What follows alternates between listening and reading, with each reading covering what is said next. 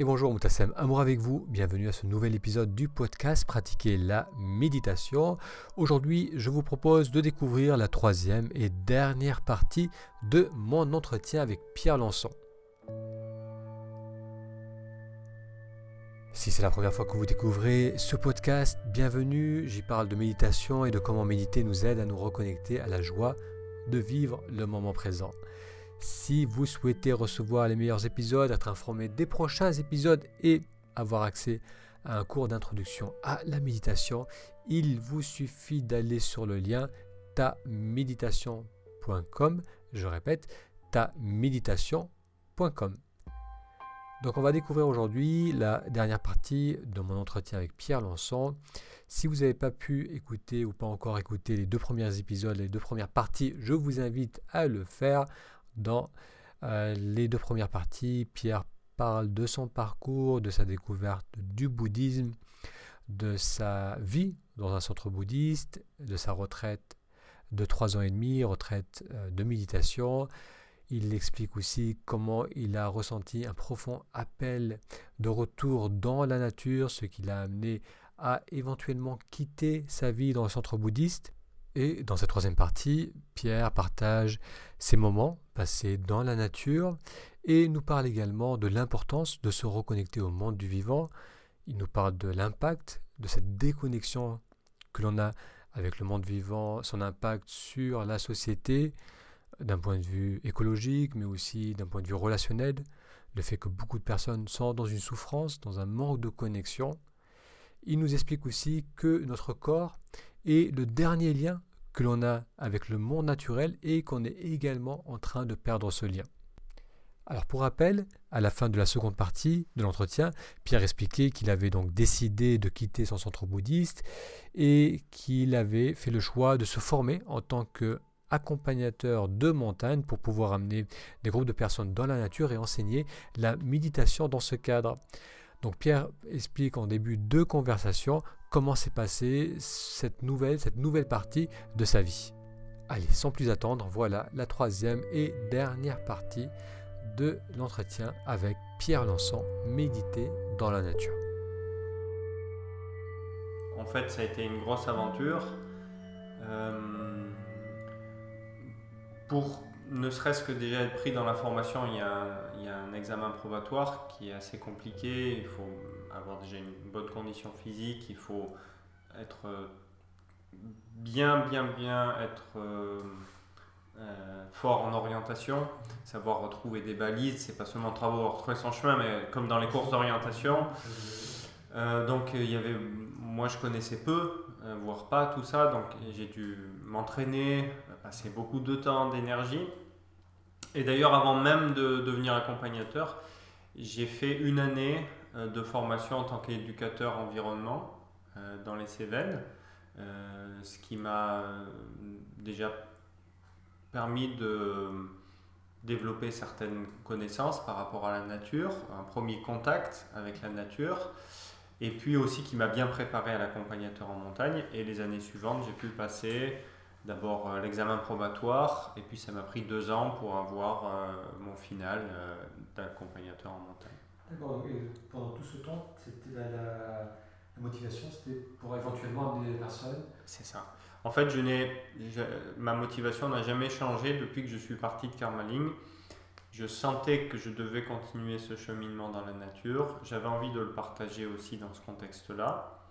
Et tout, quand je me rends compte, toute cette énergie cette année de formation en tant qu'éducateur environnement, ce, diplôme d'accompagnateur en montagne n'avait pas pour autre objectif que de me permettre de partager tout ça dans le contexte de la, de la nature.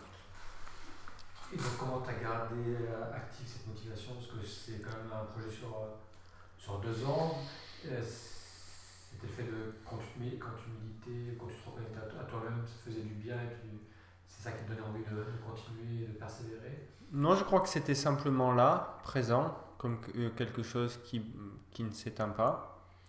Euh, je le vous verrais plutôt comme quelque chose, une présence continue, continuelle. J'avais pas besoin de faire d'efforts pour me motiver, au sens où il y avait un, quelque chose en moi qui sentait que c'était la bonne direction. Et de ce fait, étant connecté à ça, je suivais le fil, je suivais le cours naturellement. J'ai, j'ai pas eu besoin de me. Comme, comme je l'ai dit, j'ai pris cette habitude de vraiment rester à, à l'écoute de ce que je ressens.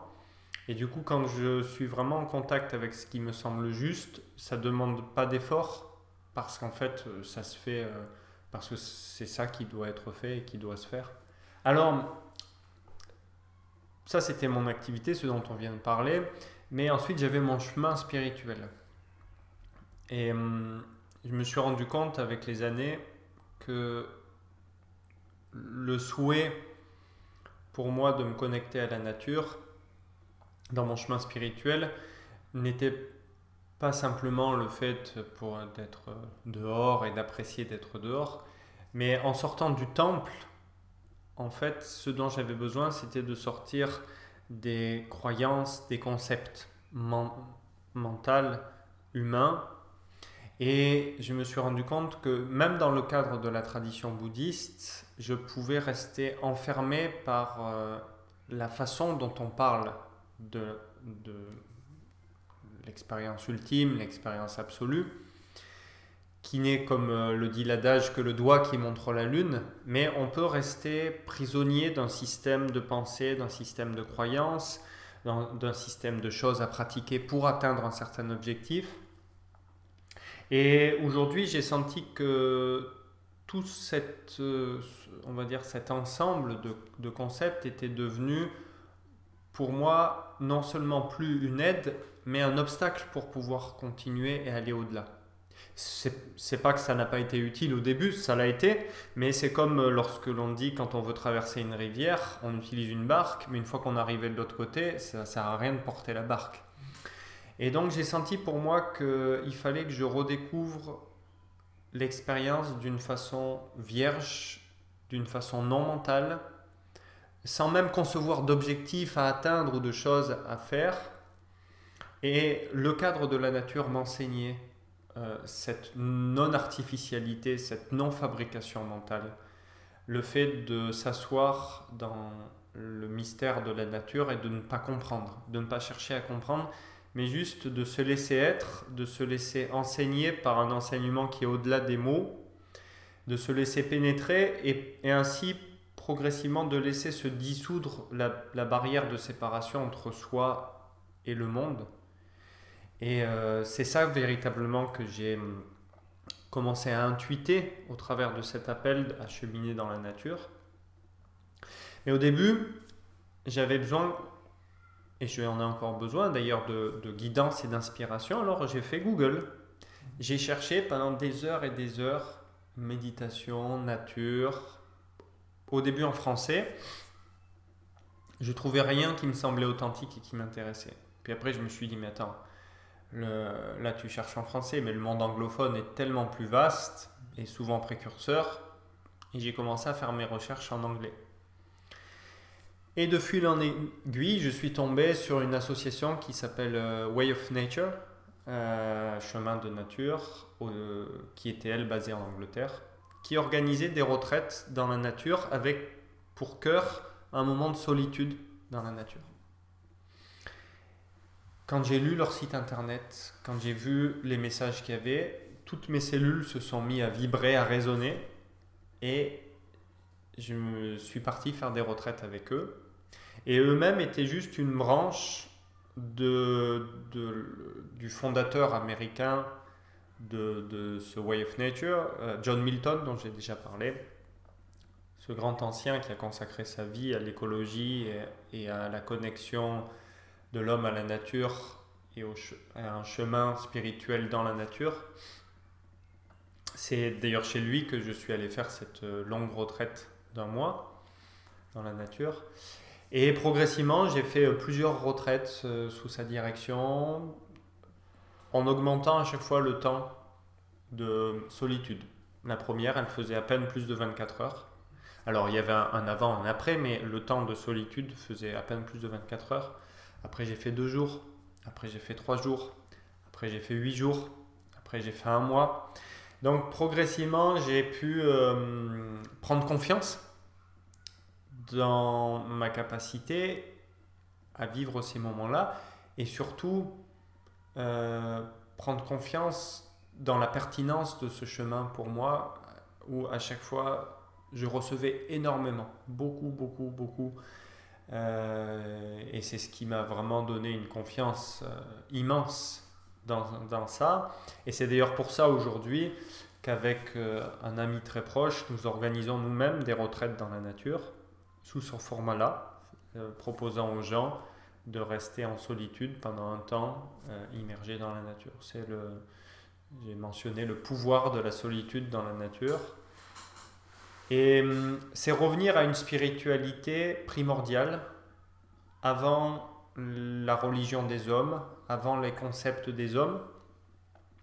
C'était la spiritualité qui existait avant les religions, une spiritualité naturelle que vivaient très certainement les chasseurs-cueilleurs. Et quand on voit euh, beaucoup de euh, signes dans les grottes, euh, beaucoup de choses qui semblent être très spirituelles, et qui a commencé à cesser avec l'apparition de l'agriculture euh, et qui a été concomitante avec le développement des grandes religions telles que l'on connaît, où l'homme s'est extrait de son environnement naturel euh, pour construire et s'enfermer dans un monde humain, humanoïde, en se mettant non seulement au centre de la création, et euh, en essayant de, de utiliser le pouvoir qui lui avait été donné de réflexion pour contrôler, faire toujours plus de contrôle, toujours plus de pouvoir, ce qui a amené l'évolution de notre progrès. On le voit bien sûr dans l'agriculture, mais l'agriculture c'est juste qu'une dimension. Et en parallèle de ça, euh, l'homme a déconnecté le sacré de la nature en fabriquant des dieux extérieurs, des temples euh, extérieurs euh, et a contribué à, ces religions ont contribué finalement à, couper l'homme de sa maison, de là où il vient, du cercle de la vie. Et aujourd'hui, nous voyons à, notre, à l'heure actuelle la conséquence de cette coupure, aussi bien dans les problèmes écologiques de notre planète, qui en sont juste un reflet, et aussi dans le mal-être existentiel que peuvent vivre les hommes euh, et la plupart des hommes. Après cette expérience dans la nature, est-ce que tu as eu l'occasion de t'entretenir avec euh, le, moine bouddhiste dans le centre où tu étais? Est-ce que tu as pu partager ton expérience avec eux? Non, je ne l'ai pas vraiment fait parce que hum, j'ai senti qu'il n'y avait pas vraiment de place pour ça. Lorsque l'on est responsable d'une institution, euh, on a une fonction, on a un rôle, on, doit, on se doit de maintenir l'institution qui sert la cause pour laquelle l'institution a été créée. Mais de ce fait, il y a beaucoup moins d'espace pour penser différemment, pour voir différemment, parce que ça remettrait en question l'objet même de notre mission et de notre action. Et même si euh, c'est lui-même a beaucoup parlé de, l'écologie spiritualité. Il a même créé une grande rencontre écologie spiritualité. Néanmoins, euh, je ne pense pas que mon, mes choix de vie ou mon parcours de vie euh, aurait été finalement euh, quelque chose qui qu'il puisse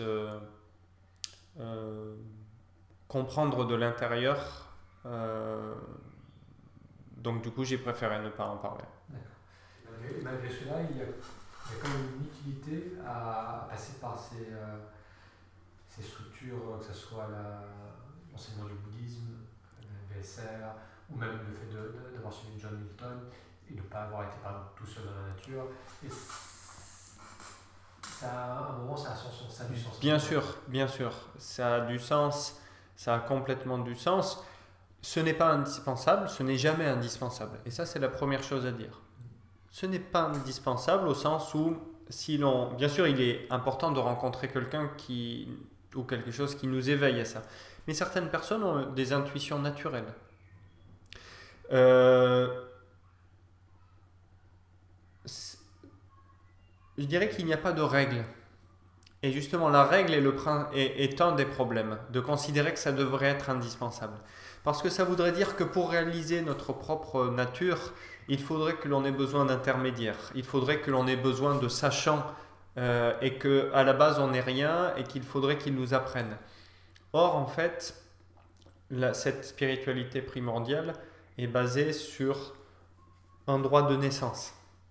Notre droit de revenir chez nous, à notre maison et notre capacité de le faire sans intermédiaire. Donc ça, c'est très important de le sentir. Ensuite, pour effectuer concrètement ce chemin du retour, il se peut que notre chemin nous amène à avoir besoin d'être dans un cadre, de rencontrer des personnes. Et ça a été mon cas. Et non seulement je ne le renie pas, mais j'en suis même heureux parce, et avec beaucoup de gratitude, car c'est ce qui m'a permis de comprendre et d'évoluer. Euh, et que si notre cœur nous dit qu'il est bien de nous connecter à ça, eh ben, c'est peut-être que c'est notre chemin. Mais ce qui est important, c'est la vision. Et la, euh, et la vision, c'est de sentir que nous sommes déjà tout ce à quoi nous aspirons. Et nous n'avons pas besoin d'intermédiaires, ni humains, ni même conceptuels pour le réaliser potentiellement. Et euh, à l'époque des chasseurs-cueilleurs, il n'y avait pas de guide spirituel. Le guide, c'était la nature et c'était le monde naturel. Et c'était du fait que les, les hommes de cette époque étaient tellement immergés dans leur environnement que naturellement, l'enseignement se déroulait naturellement, justement. Donc, euh, voilà, et mais ce qui en aucun cas, ce que je dis, n'est pas justement pour créer une opposition par rapport à d'autres choses, et au contraire, même par exemple, la MBSR est déjà une première étape vers ça, où la pleine conscience, la MBSR, a sorti la dimension, a sorti la méditation de son dimension religieuse euh, pour permettre d'être ouverte et accessible au plus grand nombre. Et donc déjà, la, pleine conscience et l'intuition de John Kabat-Zinn va déjà dans cette direction. Et ce que j'ai beaucoup apprécié, par exemple, dans le chemin de la pleine conscience et de la MBSR, c'est que ce qui est au centre, ce n'est pas une personne, ce n'est pas un courant, ce n'est pas une tradition, c'est une expérience. L'expérience de pleine conscience, pleine présence.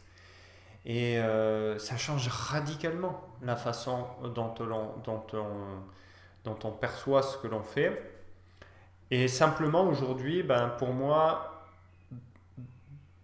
dans la continuité naturelle de ce mouvement, la pleine conscience, pleine présence, c'est vraiment cette base d'être en lien, en intimité avec notre environnement, avec ce que l'on est, avec l'expérience du moment présent. Et aujourd'hui, l'étape qui manquait à mon chemin, c'était la reconnexion au vivant, à la vie. Je t'ai aussi entendu dire que notre corps était le dernier lien que l'on avait avec le monde vivant et que c'était un lien qu'on était en train de perdre. Alors oui, et ça c'est effectivement le, le...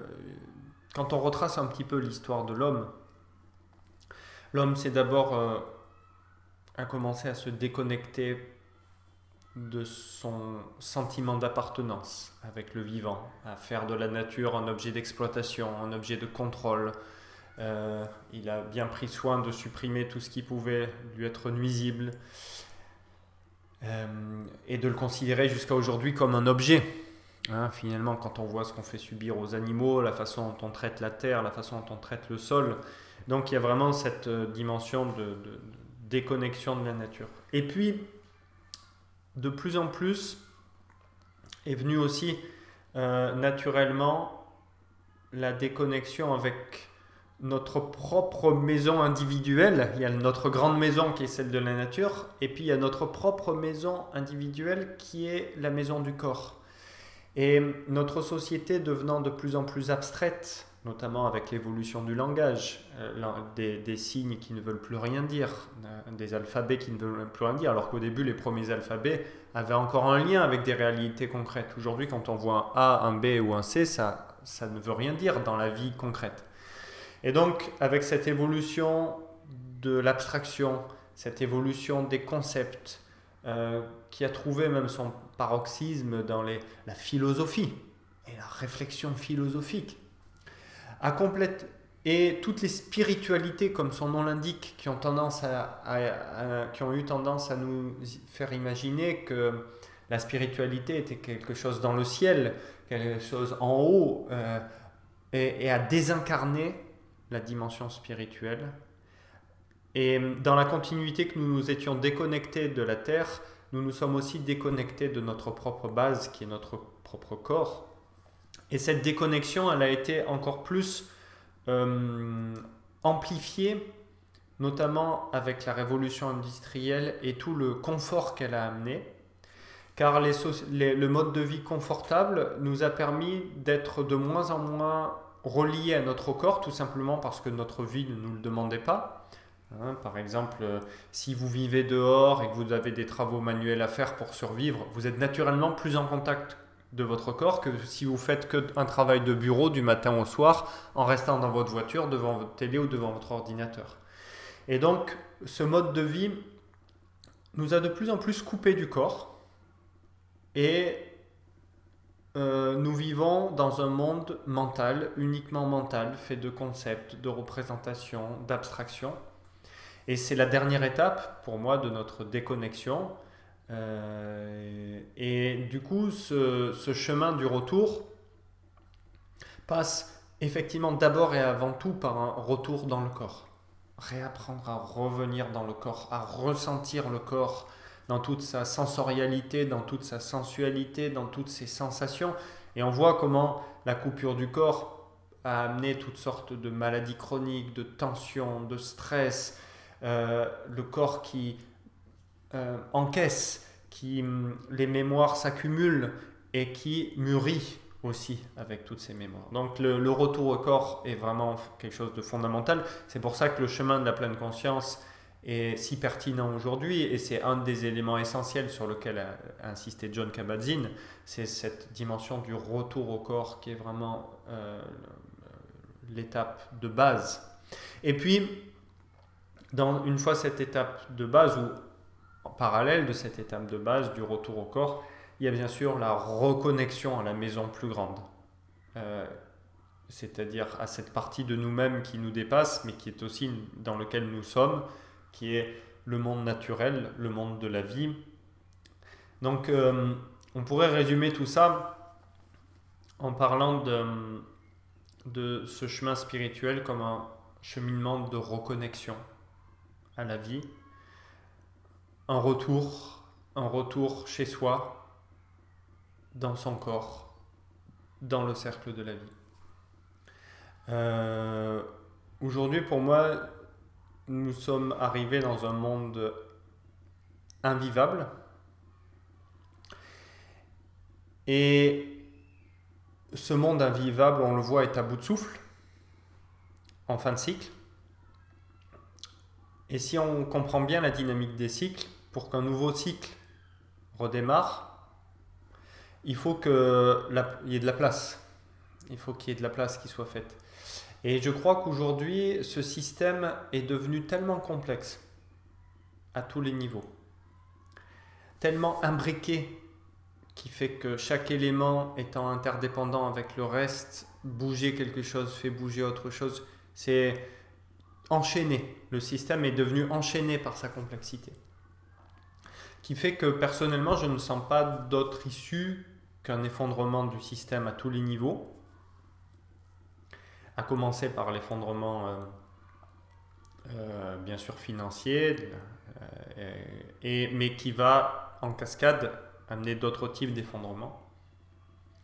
Et je crois qu'aujourd'hui, je, ne crois pas que la technologie va sauver quoi que ce soit. Je pense que pour que le nouveau cycle apparaisse, il faut véritablement que l'on soit allé aux racines même de ce qui ont fait les problèmes. Et les racines même de ce qui ont fait les problèmes, ce n'est pas parce qu'on consomme trop de CO2 euh, ou ce genre de choses. Ce qui ont fait les racines des problèmes, c'est la déconnexion de l'homme avec le cercle de la vie. Donc c'est ça qui doit être la graine qui va permettre pour moi d'engendrer le nouveau cycle. Et aujourd'hui, euh, ce qui me semble important, c'est développer sa capacité de résilience pour faire face aux effondrements qui vont très certainement advenir dans les décennies qui viennent. Je ne suis pas devin, je ne sais pas ce qui se passera, je ne peux rien prédire, mais je crois que la meilleure façon de se préparer, peut-être que tout ira très bien, et dans ces cas-là, il n'y a pas de problème, mais bien se préparer, c'est une bonne façon de bien donner son sens à sa vie, au sens où euh, ce qui est important pour moi aujourd'hui, c'est d'abord d'amorcer ce chemin du retour du cœur. ça, c'est l'élément essentiel. Redonner la place au cœur, redonner, laisser l'ultra-domination du mental pour redevenir dans le cœur, ça c'est le geste de base primordial, sans lequel il n'y aura pas de nouveau cycle. Et et, bien sûr sans lequel il y aura évidemment euh, pas d'issue à la situation que nous vivons aujourd'hui. C'est pour ça que juste les actions écologistes, pour moi aujourd'hui, manquent de quelque chose d'une profondeur qui est celle de d'abord de revenir dans le cœur qui nous réunit, qui nous fait sentir véritablement vivant, qui n'est pas une idéologie mais qui est une expérience, ce qui est complètement différent. Une, écologie de cœur si vous voulez. Et donc, euh, ça, je crois que c'est vraiment la première étape d'amorcer ce chemin du retour, tel que nous en avons parlé, à titre individuel, dans cette dimension spirituelle, de reconnexion à soi et de reconnexion à son cœur et à la nature qui nous entoure. Et en parallèle de ça, la deuxième chose qui me semble importante pour ce moment-là, c'est de développer notre capacité de résilience en particulier notre capacité de résilience au niveau alimentaire. Euh, pourquoi? Parce que tout le système agroalimentaire aujourd'hui est un système fragile, basé sur le monde tel qu'il s'est constitué aujourd'hui. Et en l'espace de quelques décennies, des milliards de personnes se sont coupés de leur capacité de pouvoir être autonomes dans leur, euh, de leurs euh, besoins de base de subsistance. Ce qui, dit entre parenthèses, engendre un grand stress, puisque un des premiers stress de la vie, c'est avoir quelque chose à manger. Regardez comment ça se passe lorsqu'il y a ne serait-ce qu'une menace de blocage de raffinerie de pétrole. Les personnes se ruent dans les supermarchés, faire le plein d'essence. Et récemment, j'ai vu dans le supermarché à côté de chez moi que non seulement les gens, alors que la grève n'avait même pas commencé, non seulement les gens se ruent faire le, plein d'essence, mais maintenant commencent à dévaliser les rayons des supermarchés. J'ai vu que des rayons étaient vides en se disant si les grèves durent trop longtemps, le supermarché ne va pas pouvoir être approvisionné, donc il faut que je fasse des réserves. Aujourd'hui, quand on regarde la situation alimentaire au niveau mondial, les réserves baisse d'année en année du fait de tous des problèmes de dérèglement et la demande augmente d'année en année, non seulement du fait de la population qui augmente, mais du fait aussi des changements de mentalité, au sens où par exemple des pays pauvres qui deviennent riches se mettent à consommer comme des riches, par exemple en Chine, où un des signes de richesse c'est de manger de la viande trois fois par jour.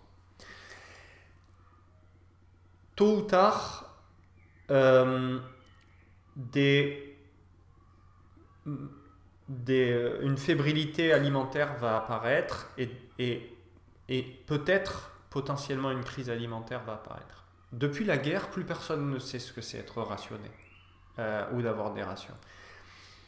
Imaginez si demain, cette abondance dans laquelle on s'est endormi depuis plusieurs décennies tend à disparaître dans les supermarchés, la folie qui va être engendrée.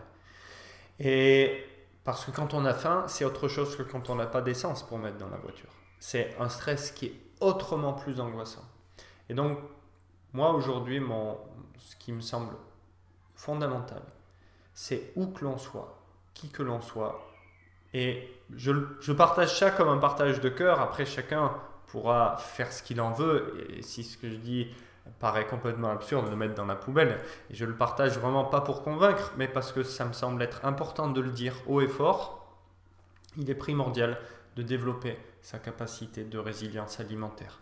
Que ce soit en réapprenant à cultiver la terre nourricière, en réapprenant à se connecter à l'abondance naturelle face à comme la, la cueillette sauvage ou d'autres techniques ancestrales. Et hum, bien sûr, hum, tout ne, peut pas se résumer à ça, mais je pense que c'est un élément essentiel. Et comment ne pas plonger dans, la peur et, garder cette notion de, se reconnecter à, la joie oui. du moment présent Exact. Alors tout d'abord, la peur n'est pas forcément un problème en soi. La peur est parfois le signal d'un danger et parfois il est bien d'avoir peur. Et parfois, il est juste d'avoir peur parce qu'il y a des moments pour être joyeux, mais il y a aussi des moments où on a besoin d'être informé de danger. Si vous êtes face à un grizzly et que, et que, vous êtes en train d'être joyeux parce que vous ne le voyez pas qu'il est devant votre dos, il ça serait bien d'avoir peur parce que c'est le moment de vous enfuir. Euh, donc, la peur, effectivement, peut être un signal. Après, comment ne pas être omnubilé et submergé par la peur par la peur, pardon. Euh, et c'est pour ça que c'est le premier point que j'ai mentionné, c'est ce retour au cœur. Parce que dans vivant en vivant dans son cœur, en étant en lien avec son cœur, on est en contact avec cette joie profonde, inaltérable de la, réalité, de la vie que nous sommes.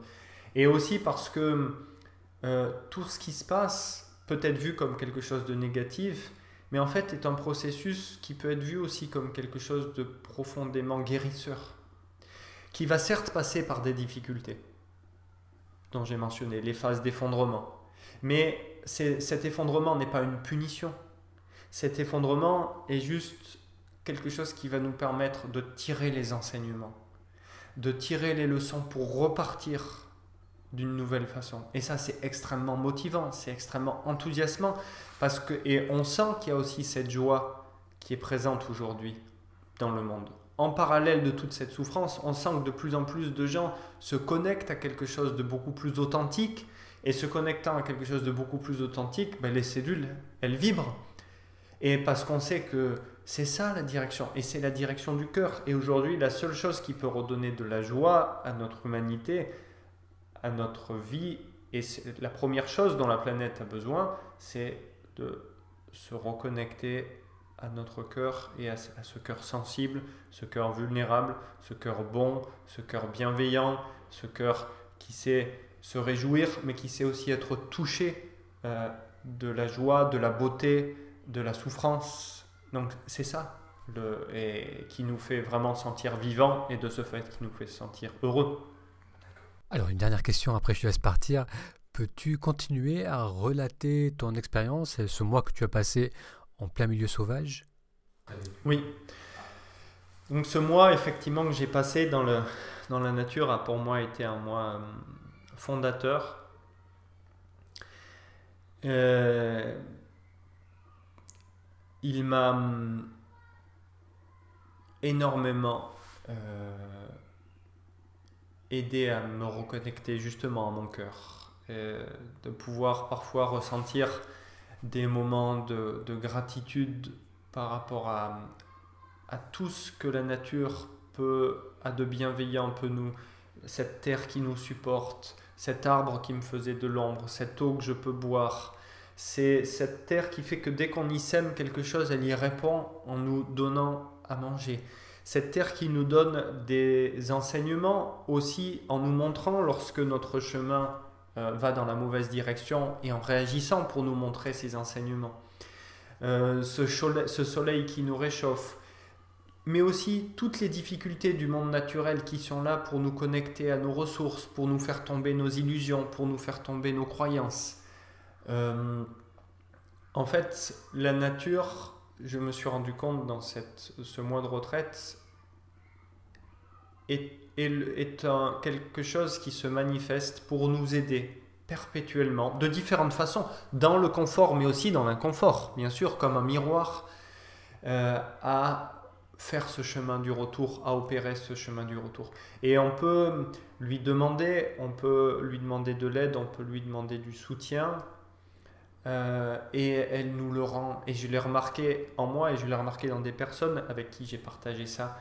À chaque fois qu'une personne passe du temps en solitude dans la nature, même si ça a été difficile, elle reçoit beaucoup, beaucoup. Elle reçoit beaucoup d'enseignements sur ce qu'elle est, sur sa vie, sur pourquoi elle est ici, sur son intention de vie, sur ses forces, sur ses vulnérabilités. Et euh, à chaque fois que j'ai vu des gens aller dans la nature, passer du temps en solitude dans la nature, j'ai remarqué que ils avaient toujours beaucoup, beaucoup reçu. Et euh, moi, je crois que c'est ce qui m'a permis, ce mois de retraite, vraiment de me ressentir dans, comme juste faisant partie de ce cercle de la vie, sans avoir plus d'importance qu'un arbre, sans avoir plus d'importance qu'un poisson ou qu'un autre animal. Mais oui. Est-ce que la notion d'identité euh, a tendance à, se dissiper un peu? Bien sûr. Et moi, lorsque l'on commence à, à, se laisser fusionner dans le tout, on comprend que le petit moi auquel on s'est identifié, avec ses peurs, ses espoirs, ses craintes, d'abord, il n'a jamais été méchant. Il a fait comme il a pu jusque-là. Et moi, je me suis je me suis surpris à éprouver des profonds sentiments de, pardon, euh, d'amour même envers le petit moi que j'étais, comprenant qu'il fait comme il peut, et, et sentant qu'on n'est pas obligé de continuer à croire à, son, à cette individualité-là, qu'on peut aussi le laisser aller à son rythme, on ne peut pas forcer, il ne faut pas se traumatiser, mais qu'on sent qu'il y a une, on n'est pas obligé de, de, le, euh, de continuer à avoir cette croyance-là. On peut la laisser se dissoudre progressivement et du coup s'ouvrir, retrouver cette euh, fusion euh, avec la, nature, la réalité, sans, sans dualité, sans distinction. Tout ça, ce sont des concepts, des mots, mais qui peuvent véritablement se vivre dans cette ouverture du cœur il y a comme une décrispation Parce que dans la, société, on est tellement attaché à un certain rôle. Bien sûr. Le regard des autres qui vient constamment renforcer son rôle. Bien sûr. Et, et, euh, et, du coup, on se rend compte que on peut laisser aller toutes ces choses-là qui nous tiennent et que la Terre, elle les accueille. Elle est, elle est comme quelque chose qui se décharge à la Terre.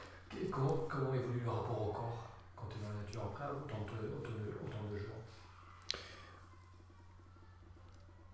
Le corps est comme juste euh, un habitacle particulier dans lequel une enveloppe particulière dans lequel se, se passent euh, tous les processus, mais justement la notion de corps devient beaucoup plus relative, au sens où parfois on a le sentiment que son corps c'est l'ensemble de l'expérience, et que le corps n'est pas simplement réduit à cette enveloppe de chair et d'os, mais euh, comme une sphère d'expérience dans laquelle tout s'expérimente en fusion, c'est-à-dire les sensations intérieures, comme les choses extérieures qui se passent, cette dualité qu'on a dans lequel on, et qui est cristallisée le plus souvent se dissout et la barrière du corps se dissout. C'est pas qu'on n'a plus de corps et c'est pas qu'on ressent plus le corps, mais c'est ce qui se dissout, c'est la, la sensation de séparation entre à l'intérieur du corps et à l'extérieur. Et en fait, on peut vivre, sentir la terre dans son corps, les nuages dans son corps, les arbres dans son corps, euh, tout simplement parce que ce que l'on expérimente, c'est pas juste un corps, c'est euh, une sphère d'expérience qui comporte la totalité de notre expérience. Je suis encore sur le, chemin et j'ai encore à, approfondir toutes ces intuitions-là, toutes ces expériences-là. Euh, donc euh, je, ne veux pas parler de tout cela comme si tout était pour moi accompli et achevé, mais juste comme des petites expériences que, qui m'a été donné de vivre et comme des, des, encouragements, des intuitions à continuer dans ça. Mais le sentiment, euh, finalement, d'une expérience qui se déploie d'instant en instant, dans une fluidité, sans même quelqu'un qui regarde ou qui en est l'observateur ou le témoin.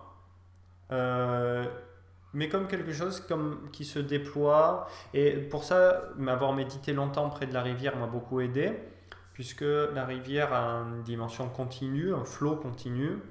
Et ce flot continu euh, nous enseigne vraiment cette fluidité de l'instant présent, de la conscience, de la présence. Et se laisser être dans ce flot continu de la manifestation qui se déploie d'instant en instant. Cette manifestation comportant tous nos aspects, c'est-à-dire tout ce qui se passe dans le corps, dans l'esprit et dans les sens et à l'extérieur, et euh, laisser les choses être sans même les saisir avec quelqu'un qui perçoit ça. Juste laisser l'expérience se déployer naturellement.